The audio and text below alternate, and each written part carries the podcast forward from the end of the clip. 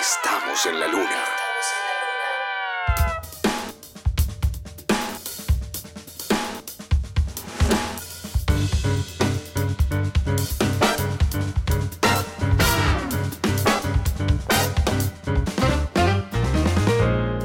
Claro, porque en un momento uno piensa que, va a escuchar eh, la- las piñas de Batman, como le dijo Papo al Corcho Rodríguez cuando le puso los vientos de rock and roll y fiebre, son la piña de Batman.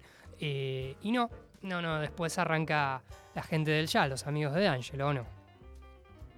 Sí, medio que fue, estás partiendo un hormiguero, pero ya llega un punto donde todas las frases se confunden. Aparte, recuerda que siempre son más enemigos que amigos, porque al amigo hay que tenerlo de enemigo, el enemigo de. Bien. ¿Cómo era ir a un juego olímpico en la antigua Grecia? Porque ahora prendemos la tele, cosas que suceden 12 horas en el futuro, eh, las vemos eh, en un mundo en pandemia, hipertelevisado, hipertecnologizado, con tomas en Full HD, nos dan vuelta el plano. Pero todo esto es una tradición que se remonta hace 2700 años. Uf, Uf. es un montón. Es un montón, es un montón, la verdad que es un montón. Unos griegos locos se pusieron ahí a armar un juego cada cuatro años en honor a Zeus. Era, una, era mitad fiesta deportiva, mitad eh, fiesta religiosa, mitad sacrificio humano. Eh, muy, muy, muy raro, muy extraño para lo que nosotros podemos entender, pero no deja de ser interesante. Entonces, ahí eh, agarramos nuestra máquina del tiempo favorita, puede ser la cueva de Dark, puede ser eh, la, el DeLorean, puede ser la, la cabina telefónica del Doctor Who, puede ser, eh, no sé, lo que quiera que use usted para viajar en el tiempo, una tostadora modificada como Ah, los Simpsons. Sí. Se queda con la tostadora. Bien, ¿no? estoy viajando, estoy viajando, estoy yendo, claro, viaje en el tiempo, viaje en lugar también, porque no vaya a ser que me llegue a ese año, pero por estos pagos, que vamos a ver con qué nos encontramos. A ver, eh, es difícil estacionar todo esto. Sí, hagamos más o menos que caemos en el 300, ante- más o menos 300 antes de Cristo, como no son los primeros, pero tampoco son los últimos. Como que caemos ahí a mitad de tabla, con la cosa ya empezada, pero consolidada. Todavía ni en crisis, como en la época de oro de los Juegos Olímpicos griegos. Qué hermoso, qué belleza.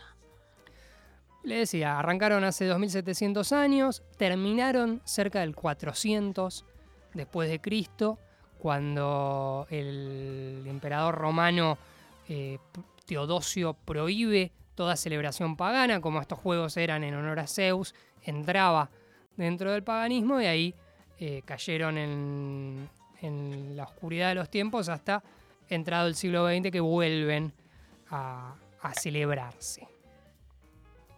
Ahora, eh, primero, eh, había algo interesante en, en los Juegos Olímpicos, que es que suponían una tregua entre las guerras que podían haber entre los distintos, entre las distintas ciudades-estado griegas.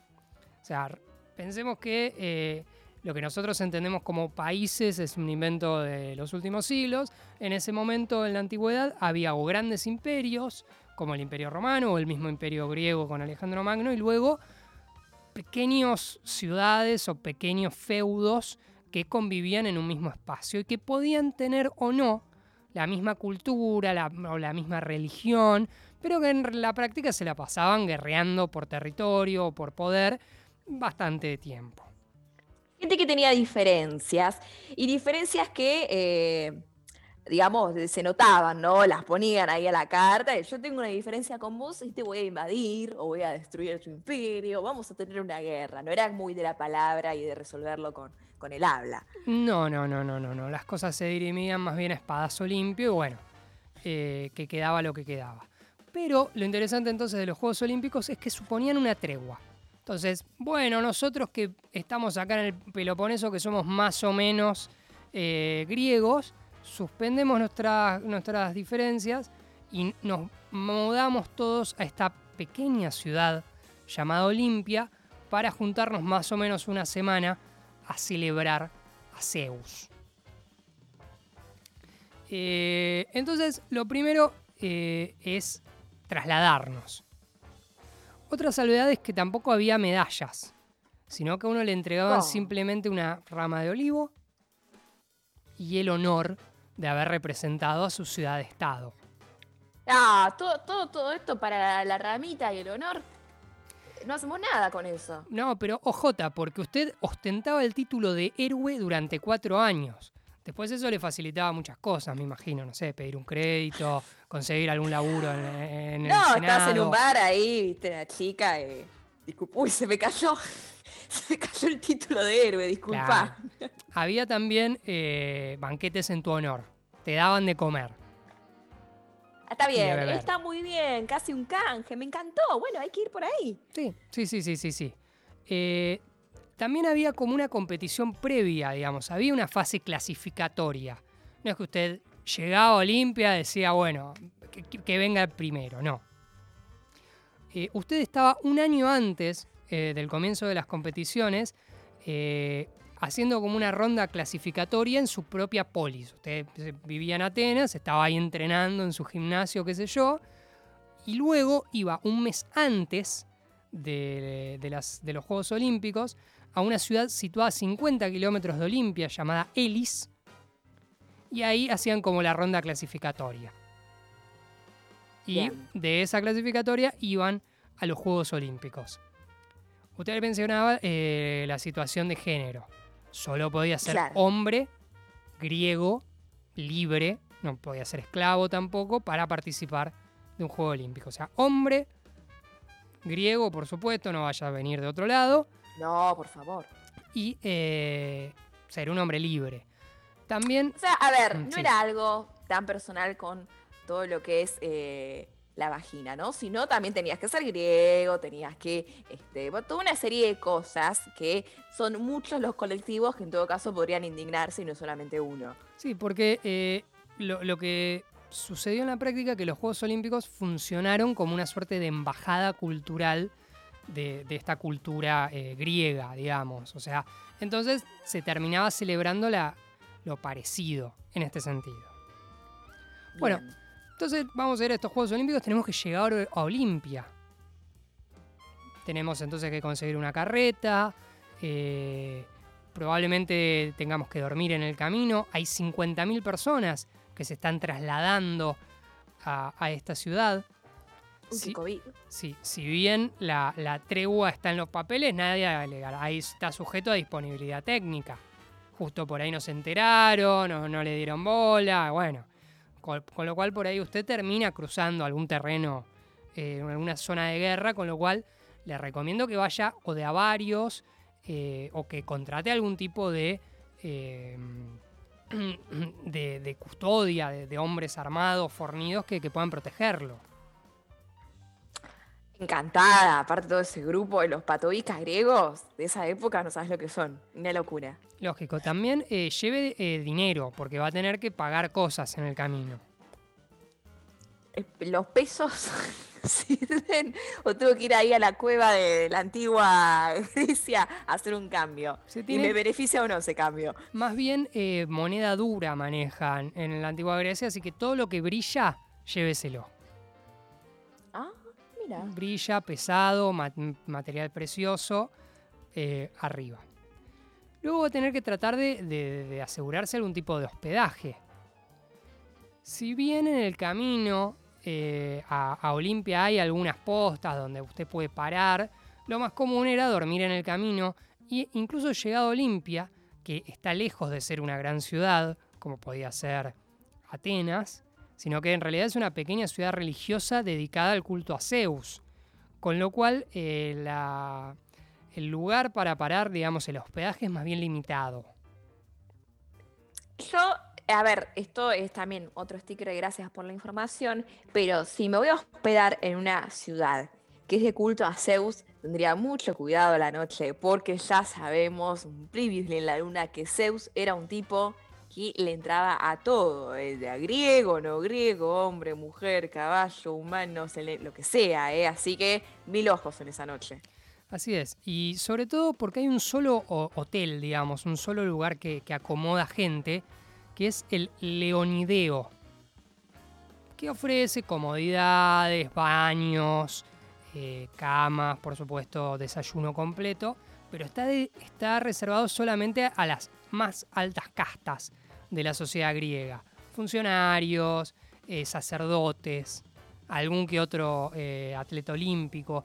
Con lo cual, si usted viene a ver nada más, lo más probable es que termine parando en una carpa. Ah, pero qué lindo el fogón en la antigua Grecia, tocar la guitarra, eh, cantar canciones, tirarse con queso de cabra, ¿o no?